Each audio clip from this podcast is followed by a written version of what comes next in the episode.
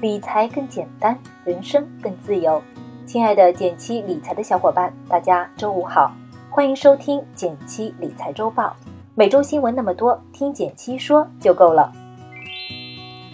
首先来看第一条新闻，是来自和讯网的消息：深圳建设先行示范区几大看点解读。中共中央、国务院近日发布关于支持深圳建设中国特色社会主义先行示范区的意见。明确了深圳率先建设社会主义现代化先行区的目标任务，深圳的使命正不断深化。深圳建设先行示范区是本周的重磅消息，深圳的地位被再次凸显和强化。虽然暂时只是出台了总则，细节还没有出炉，但其中也有不少很有价值的方向。我为大家整理了四大要点，值得关注。第一点，境外人才引进。实行更加开放便利的境外人才引进和出入境管理制度，未来港澳台地区以及海外的人才都可以在深圳更好的发展和居住。一个地区要发展，人才是先要满足的，来了就是深圳人。深圳可以说是一线城市中对人才门槛最友好的了，而这个特点也在不断扩大范围。第二，房地产长效机制，针对大家都很关心的房价。深圳提出建立房地产长效稳定机制，不管是公共租赁住房、安居型商品房，还是人才住房，深圳正加大支持保障力度。第三，加强高科技行业建设，5G、人工智能、医药等高新技术行业被提及，并强调了要对这些行业进行大力发展。这些行业是未来发展的重点，对于我们来说也具有一定的参考意义。投资时可以适量配置相关的行业基金作为卫星基金。第四，创业板注册制改革，未来创业板的上市制度将会进一步优化，注册制有利于更多的好公司上市，会给整个市场带来新的活力，对于整个股市来说也是一个长期的利好消息，未来值得期待。第二条新闻来自《证券时报》，央行降息一个接一个。能带动全球经济上行吗？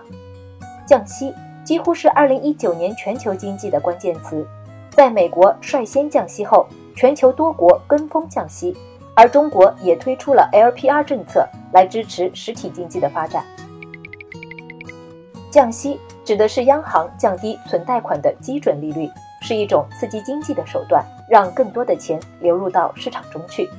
自从美联储前段时间宣布降息后，澳大利亚、新西兰、印度、泰国等国家也都开始了相应的降息措施，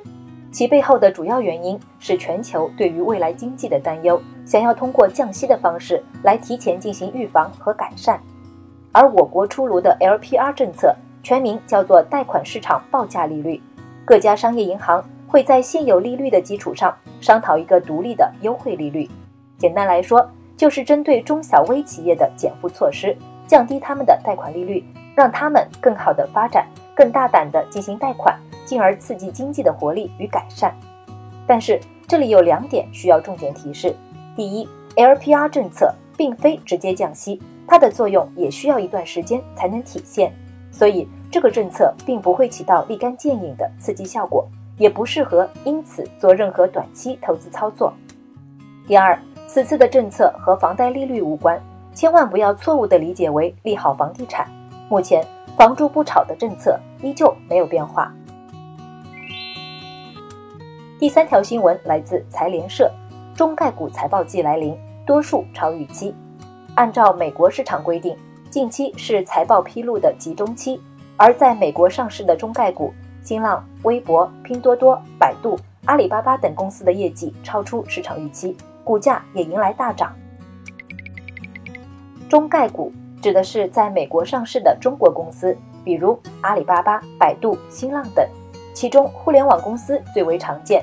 主要是由于 A 股的上市门槛比较严格和传统，而互联网公司各方面都比较创新，所以纷纷选择在美国纳斯达克市场上市。近期不少中概股公布了自己的财报，表现都相当亮眼，比如阿里巴巴二季度营业收入同比增长百分之四十二。营业利润同比增长百分之两百零四，再比如拼多多，二季度营业收入同比增长百分之一百六十九，都超出了市场的预期。这些中概股，它们有两个比较突出的特点：一是业务模式比较创新，电商、互联网等都是代表了未来的发展方向，并且这类行业都是轻资产行业，企业不会有太多的负债等压力；二是这些公司都属于创业型公司，公司的管理层往往是和企业一起成长起来的，并且持有不少股份，更有动力去把公司做好。至于在具体的投资方式上，同样更建议是通过基金的形式投资这些互联网独角兽。过去我们也做过相应的科普，感兴趣的朋友不妨再复习一下这篇文章。要用一百块做 BAT、网易、京东、小米、美团的股东吗？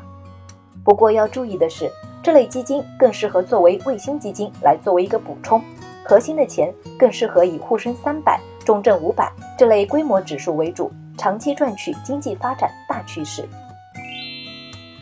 第四条新闻来自华尔街见闻：九零后鞋贩子靠炒鞋每周末挣四五万。近期炒鞋这个行为迎来了一波关注，一双稀有的球鞋价格翻五倍、十倍的状况时有发生，原价买不到的球鞋已经成了一种普遍现象。各种炒鞋 APP 横空出世，成为继炒币之后又一个新的投资品种。炒鞋最近刷屏了很多社交媒体。一时之间，热度甚至是超过了炒币。有报道，有九零后从十三岁开始收藏球鞋，光靠炒鞋，每周末就能赚四五万。球鞋开始脱离它的实用价值，转变成一种符号性的商品，它甚至变成了一种奢侈品，成了对身份、消费力的一种佐证。但是，这种变化是否真的合理，又是否真的能够持续？我觉得是需要打个问号的。另外，现在的炒鞋市场虽然看着很火爆，但是始终是一个不规范的小规模的圈子，并不能够真正把它作为一种主流投资品来看待，风险也是非常大的。年轻人为了自己的爱好，以高于市场价的价格去买一双自己喜欢的鞋，我觉得无可厚非。一些朋友真的成为资深收藏达人，因此获利，也有赚到不少钱的。但专业门槛、资金门槛都不低。看到一个有意思的说法：七零后希望八零后接盘股市，八零后结果去炒房了；八零后希望九零后接盘房子，九零后结果去炒币了；九零后希望零零后接盘比特币，零零后结果跑去炒鞋了。虽然是调侃，但也给我们一个提醒：短期跟风爆炒容易成为接盘侠。投资本身的价值增长往往更加持续，想持续赚，想持续赚钱。还是要赚自己看得懂的钱。最后来到一句话新闻时间，皇上你也该知道一下。来自新华网的消息，美国商务部决定临时通用许可延长九十天，再次推迟针对华为现有在美产品和服务所实施的交易禁令，以避免对美国消费者造成不利影响。